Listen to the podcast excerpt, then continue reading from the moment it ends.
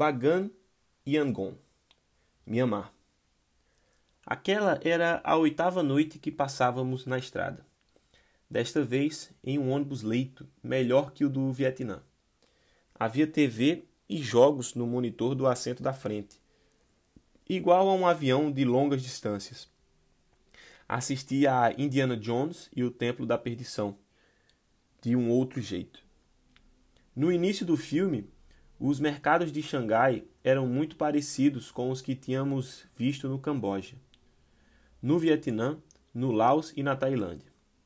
O caminho até um templo, na Índia, é percorrido de elefante por Indiana Jones, a cantora Willie Scott e o garoto Short Round, e me lembrei do banho no rio Mekong, no Laos. Burna, como se chamava Myanmar, aparece no clássico mapa presente em todos os filmes da série. Esses são apenas alguns dos exemplos do quanto sua perspectiva muda depois de viver experiências diferentes. O que antes fazia parte de mundos distantes, sem qualquer familiaridade, para mim agora, de certa forma, também me pertencia. Para mim, viajar trata disso.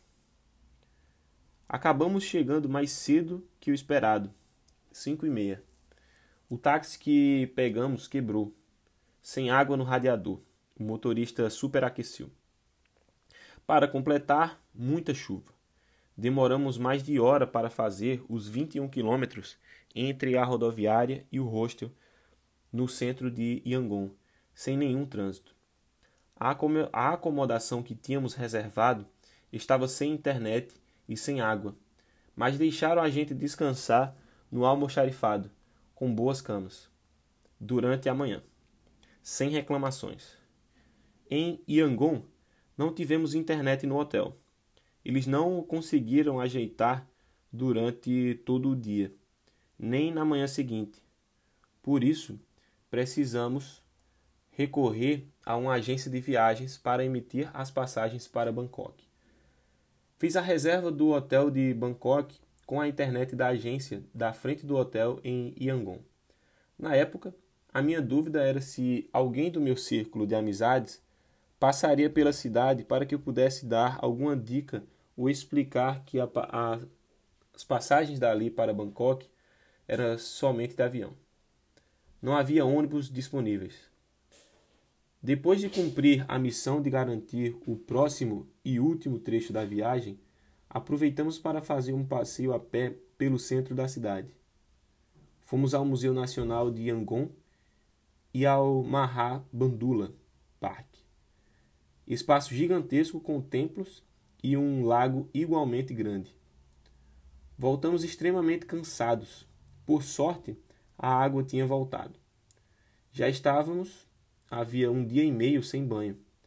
Dormimos quase 11 horas seguidas mesmo assim, a sensação de vários dias seguidos de viagem, no ritmo alucinante que vínhamos seguindo, era a de que já não nos recuperamos do mesmo jeito. Naquele dia, meu velho falou que pagaria um jantar para mim e para ele numa churrascaria de Campina Grande. Foi a primeira vez que pensei em voltar ao Brasil. Geralmente deixo isso para o check-in do embarque do último voo. Também havia lido um texto de Rafael Popes, viajante, blogueiro e irmão. Eram reflexões após o retorno para casa, depois de uma volta ao mundo de 10 meses e 34 países visitados. Texto de Rafael Popes, abre aspas.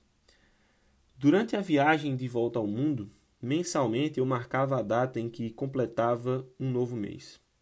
Além de ser minha contagem, era uma forma de parar para pensar como me sentia naquele turbilhão de emoções, sentimentos e novidades. Com quase dois meses da minha volta, 23 de janeiro foi o primeiro mês, em 11 que não escrevi sobre. Confesso que esqueci, e isso também é um sintoma. Hoje em dia lembro mais da data da volta do que, do data da, do que da data da partida. É sintoma de que, como escrevi nos dez meses, a volta não foi traumática. Não foi algo que não queria e tive que fazer. Não fiquei preso na aventura.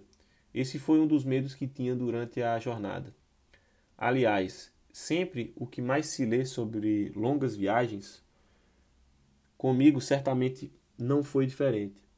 É como se aprende muito com os medos, com novas experiências e com as situações que vão mostrando detalhes de um íntimo desconhecido. Contudo, as lições desse aprendizado só ficam mais reais quando se percebe ou se coloca em prática na vida cotidiana. Pois bem, nesses quase dois meses pude ver isso em vários momentos.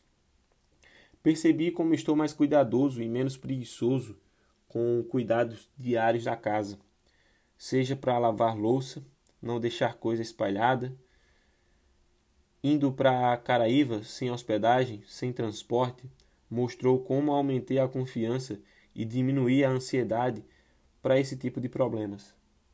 E pouco a pouco percebo como uma parte considerável da minha personalidade mudou.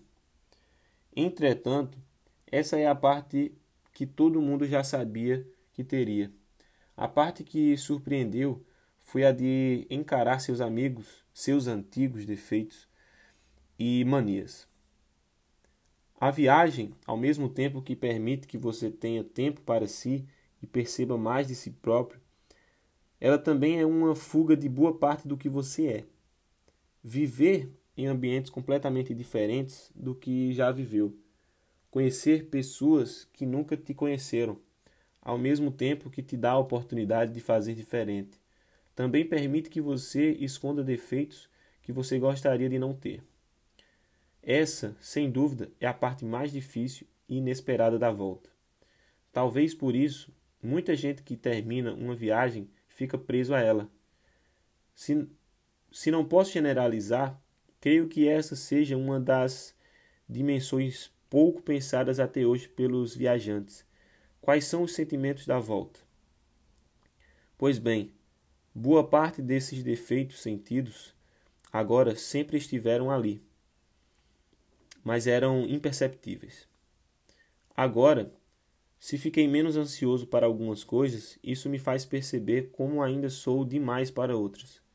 Se fiquei menos preguiçoso para uma, irrita perceber quão preguiçoso continuo sendo para outras obrigações. Volta ao texto do livro.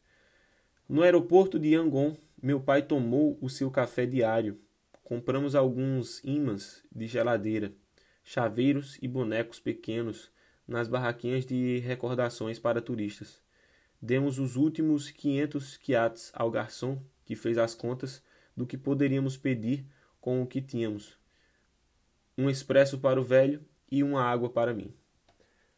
Próximo e último destino: Bangkok.